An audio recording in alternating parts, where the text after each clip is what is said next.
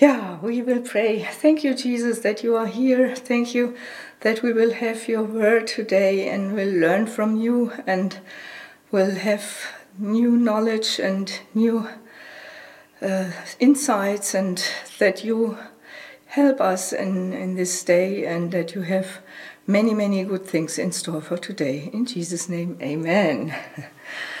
yeah, the, the subject of today is God is good.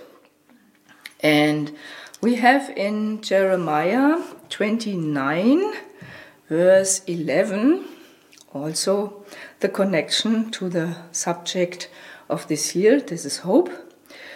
I read it from the uh, New International Version. For I know the plans I have for you, says God, declares God, declares the Lord. Plans to prosper you not to harm you, plans to give you hope and a future. So we learn here the Lord gives us hope and a future, and His thoughts are always good, so that you can say, God is always good, and all the evil what you will experience is not from His side, it is from the other side from the devil and his crew. So don't mix it up that the Lord will send you some harm. No, He is always good because He cannot deny Himself. I have a nice idea for this day. I have a calendar for one year, and it is a big I am calendar. And we start with the first name there, the Jewish people gave the God uh, more than 12 names because they wanted to describe his goodness and his nature. And the first is Yahweh, and this is I am who I am. You remember these words were told to Moses when he uh, saw this, this bush burning but not uh, consuming. And then the next name is Yahweh Tzidkenu. This means I am the Lord who is uh, your justice. And through Jesus, we are also justified through his death on the cross. So God has the, uh, given us through his Son, who he has uh, given for us, that he could save us, that we are now in the right position to God. And when he looks to, to us, he sees his Son through us, and we are justified. The next name is Yahweh Nisi. Nisi means banner. This is important for war fights that you know uh, we have uh, security in Him. Hallelujah. The next name is Yahweh Rapha, uh, Ra, sorry, Yahweh Ra. Ra, uh, Ra means shepherd, and we all know this wonderful, famous Psalm 23. The Lord is your shepherd, is my shepherd. I shall not want, I will not have any lack in life when I go with a shepherd, the big shepherd. The next name is Yahweh Elohim, and this means I am the Lord. I am the one who is over all. There is no higher than God on earth and in heaven. The next name is uh, Yahweh Tzur. Tzur means rock, and we all know that Jesus is the fundament, the rock where you can build your house.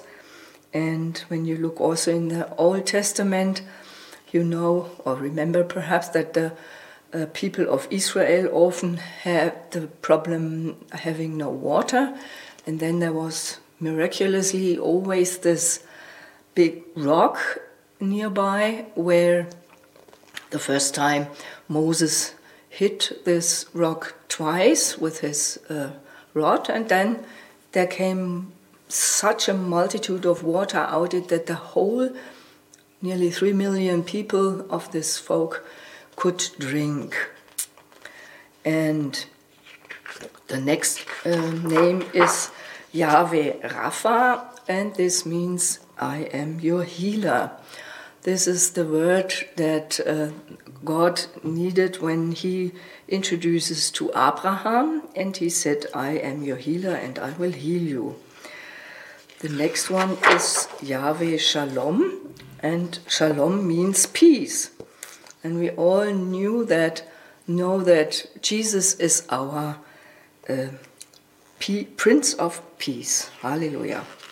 The next name is Yahweh Gaol. This means um, I am your Savior. And this is the most important thing here because we all need to be saved and we need um, the help of our Lord that we don't have to stay on a, on a, a place where we have um, harm and all evil things.